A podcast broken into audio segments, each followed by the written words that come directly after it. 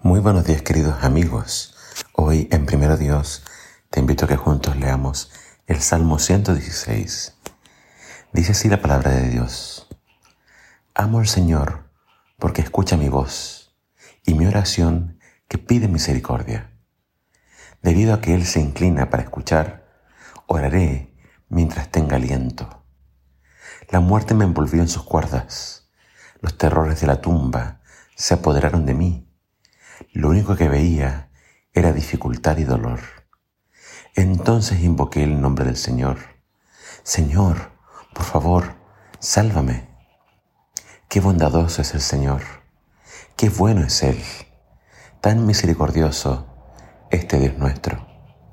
El Señor protege a los que tienen fe como de un niño. Estuve frente a la muerte y Él me salvó.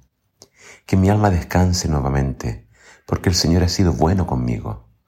Me rescató de la muerte, quitó las lágrimas de mis ojos y libró a mis pies de tropezar. Así que camino en la presencia del Señor mientras vivo aquí en la tierra. Creí en ti, por tanto dije, Señor, estoy muy afligido. En mi ansiedad clamé a ti. Estas personas son todas mentirosas. ¿Qué puedo ofrecerle al Señor? Por todo lo que ha hecho a mi favor.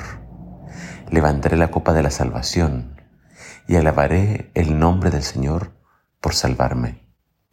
Cumpliré las promesas que le hice al Señor en presencia de todo su pueblo. Al Señor le conmueve profundamente la muerte de sus amados. Oh Señor, soy tu siervo. Sí, soy tu siervo, nací en tu casa.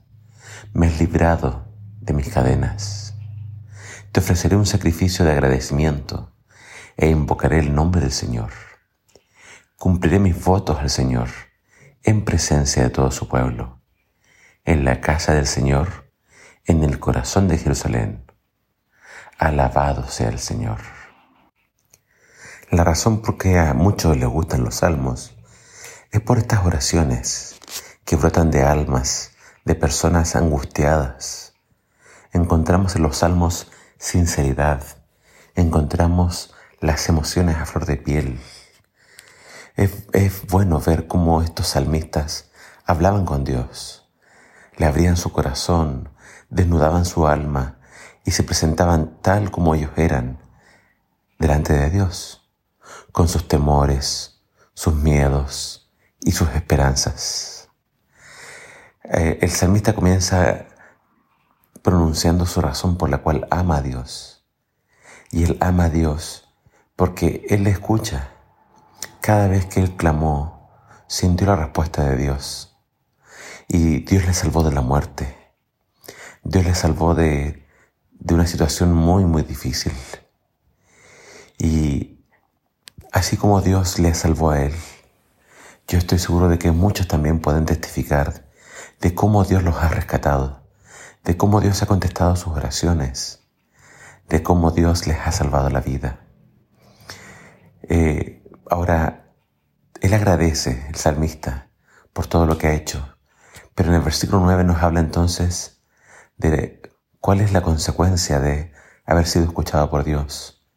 Y la conclusión en la que él llega, él dice es, así que camino en la presencia del Señor mientras vivo aquí en la tierra. Es decir, si me veo frente a una situación difícil, si estoy en peligro de muerte, o sea cual sea mi situación, y clamo al Señor y Él me responde, la respuesta, la consecuencia de eso debe ser de que yo camine delante del Señor siempre. Es triste cuando una persona clama y hace promesas y una vez que recibe de parte de Dios lo que pedía, se olvida de todas sus promesas y se olvida del Señor. No, querido amigo, si Dios contesta tu oración, tú ahora debes vivir para servirle. Debes cumplir esas promesas que le hiciste.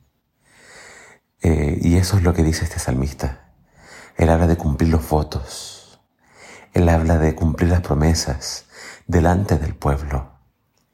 Entonces, que esa sea tu conclusión. Preséntate delante de Dios, agradecele, trae tu ofrenda y demuéstrale tu agradecimiento. Demuéstrale que lo que ha hecho en tu vida no ha sido en vano, porque ahora tú lo reconoces como tu Dios, lo reconoces como tu Padre, y ahora tu mayor anhelo es vivir para su gloria, es vivir y andar en sus caminos, y es compartir con otros lo grande, lo hermoso, lo misericordioso que Dios. Que el Señor te bendiga.